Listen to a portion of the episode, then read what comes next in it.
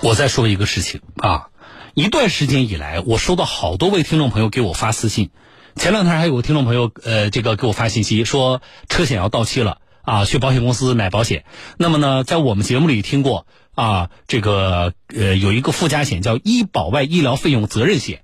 啊，就是在交通事故里，如果有人伤，那么医保外用药部分，保险公司呢在理赔的时候，它会扣除一定的比例，比如说百分之十。那么你买了这个附加险之后呢，医保外用药这部分，保险公司也得赔。这个附加险多少钱呢？基本上是从大家买的各家保险公司的这个价格来看，十几块钱到二二十三十四十，大概这个区间比较多，就能够保到十万的保额，很便宜。可是最近大家买。很多保险公司的这个工作人员告诉他说：“你这个没用。”网上一些抖音的主播呢，也在宣宣传说买这个附加险没用啊？为什么没用呢？我看了，基本上大家的那个说法都是一个版本，说一般交通事故呢用的药物是甲类和乙类，很少用丙类药物。丙类药物常用于自身疾病，购买医保外医疗费用责任险只能赔丙类药物，所以你买它没用。言外之意就是说。你买的这个保险用的是丙类药物，可是交通事故里一般不利这个呃赔的是丙类嘛？交通事故里一般病人那个伤者不会用丙类，所以你买了，到时候赔也赔不了。结论是什么？结论是医保外医疗费用责任险啊，买了也没用啊。我我很我很着急的就是这个话不仅出自一些抖音博主，甚至出自一些保险公司的工作人员的口中。好，那么今天我请专家来以正视听，我们向大家来介绍这个险种很长时间了，很多的听众朋友也购买成功了，真的像网上说的这样吗？来连线省内的著名的保险专家周建老师，周老师你好，小张你好，听众大家好，周老师，我说的这个说法您听到听说没有啊？呃，我从来没有听说过这这样的一种说法。嗯，那就是我首先向您请教，就是。车险里边啊，比如说有人受伤了，这个用药里边涉及到刚才的那个消息里边说的，说这个有甲类用药、乙类用药和丙类用药，涉及到这个问题吗？呃，没有，在我们的附加那个医医保外用药里面，呃，并没有涉及到呃甲类、乙类和丙类用药的那个区别。嗯。那么，呃，呃，除了医保用药以外的用药，那么都属于我们的保险责任范围。那除了两种情况，嗯，不属。的责任范围，第一个跟这个伤情、跟这个事故没有关系的一些用药，嗯，第二个就是我们特区病房，比如说一些干部病房，呃，家庭病房以及一些特特别需求的一些病房，嗯，除了这两个除外责任以外，其他的都在那个呃附加医保外用药的保险责任范围之内。啊，那就是说，并不存在说，呃，我这个医保外用药，到时候保险公司啊，我在赔的时候，我还给你分个甲乙丙的用药，哪一类赔，哪一类我不赔，对不对？呃，没有，没有这个说法。嗯。他这个说法呢，可能源于就是我们寿险呃里面有甲乙丙用药的一个说法。嗯。就是甲用药，比如一千八百种是呃百分之百报销，乙类用药有八百一十七种，其中自付额呃比如说呃百分之十到三十，那么丙类药完全是自费。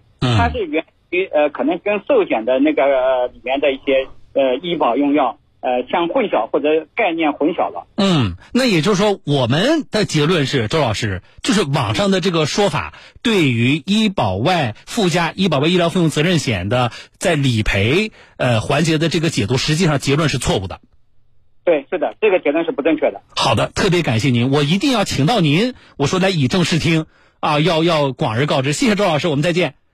好的，好，不客气，好，再见，听众再见。好，感谢我们的这个呃保险专家，我可以告诉大家，这是非常权威的啊，在省内非常权威的保险专家。而且，专家说完了，我回头听众朋友，我们再来看这个信息。好多的听众朋友跟我说，说小东老师，呃呃，有个听众就前两天给我发信息，说是人保的业务员还给他发了个视频啊，说的就是这个事儿。我说你看视频了吗？他说他说小东老师，那个保险是不是假的？我说你看视频没有？你没有发现视频里边说的哪有问题吗？听了吗，我再给大家读一下刚才我读过的话啊。一般交通事故的用药分甲、乙、丙啊，这个用药。那么丙类用于自身疾病，购买的这个医保外用药险只能赔付丙类药物。好，这句话的问题在哪里？第一，专家已经说了啊，医保外用药这个附加险赔付根本不分什么甲、乙、丙类药物。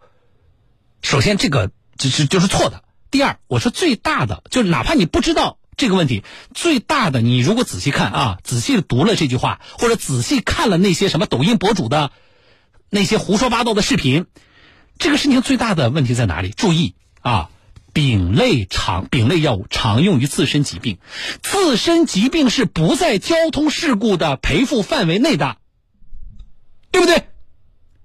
交通事故人伤赔什么？就是你这个伤者张三。因为交通事故受伤了吗？那么他的这个伤的治疗部分产生的费用在车险的理赔范围内吗？对不对？好，现在你跟我说，哎，你说丙类药物呢是用于自身疾病，然后啊，你确认这点，然后你回头你跟我扯车险的赔付，这个本身就是自相矛盾的。所以很多的听众朋友啊私信我，我说你们有没有仔细看啊？就是大家要有独立的判断呐，还有就是大家有的时候呢，对一个事情了解时候你要坚定啊，你不能够说哎，上一秒我深信不疑的啊，下一秒哎谁谁谁随随便说了一个什么消息我就不行了，我动摇了，我我怀疑了。那么怀疑的时候有不同的意见没关系，那你总要稍微的认真冷静下来想一想一想，哎，对方说的有没有道理？对方有没有前后矛盾？对方逻辑能够自洽吗？他既然已经说到了丙类药物常用于自身疾病，那么实际上跟你哪怕你不知道啊，这个这个车险的人伤的理赔理赔不分这个什么甲乙丙类，哪怕你不知道这个，那你也可以判定出来，就是车险的赔付是不含你那个什么自身疾病，你自己有那个疾病，那你自己去找，你去找医保还是你买的那个什么呃其他的寿险，对不对？这不在我们讨论的车险赔付的范围。可恨的是什么呢？就是现在一些抖音博主，啊，一些什么短视频博主，他们大家你你去刷这个短视频，你看他们用的都是一个版本啊，他们拿到的稿子都是一份稿子，啊，只不过有的有有的，哎呀，说的语重心长，有的说的义愤填膺的，啊，但实际上说的都是一样的东西，他都没有搞懂这份稿子本身就是逻辑就难以自洽就不对的，这是第一，第二。我说，更让我觉得紧迫的就是，竟然很多的我们听众朋友反馈，这个消息的来源是保险公司。我们各家保险公司啊，你们要是不想卖这个附加险，哎，你们就因为是商业险，我也不能逼着你们卖。实际上，你们已经给我们车主买这份保险设置了重重障碍了，对吧？好，你们不想卖啊，你们就想点其他办法。你不能够传递错误的信息呀。我们很多的车主是基于对于你保险公司的信任啊，结果你为了不让他买这个保险，你又为了不让他去投诉你，你就开始告诉他一个错误的信息，这个负责任吗？你们作为专业的机构在向社会传递极其错误的信息，所以啊，我再说一次。而且为什么不是我自己来说？我要把，我要把周老师，我们的保险专家请过来，就是希望能够以正视听。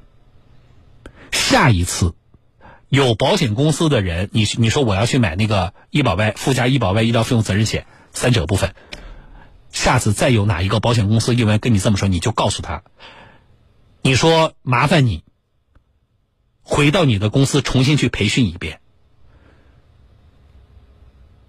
你说你可以拒绝卖给我，但是你不能够这么信口开河，通过你这样一个专业机构人员的身份去传播错误的信息，这个真是让人生气。好了啊，这个事情我们再说一次啊。实际上，我们之前在节目已经回复过大家了，但是我觉得这个消息啊，这个错误的消息，现在越传播的速度特别快。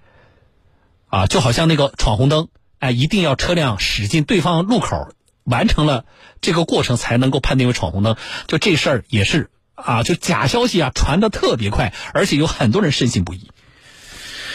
唉，好吧，这里是小东有话说啊，我是主持人小东，来，稍后我来看大家的微信。一通电话的背后是思索与辗转，也许并不是每个人都能了解。一件看似简单的事情，可以在一分钟之内解决，但也有可能经历一波三折，牵动各个环节。我愿意倾听你的故事，为你发声。我是你在南京的朋友小东。好啊，微信上刘国庆是。呃，下单成功了，对吧？还有小猪佩奇，小猪佩奇不仅买了口红，你还买了西洋参的。西洋参那平台上是有货了吗？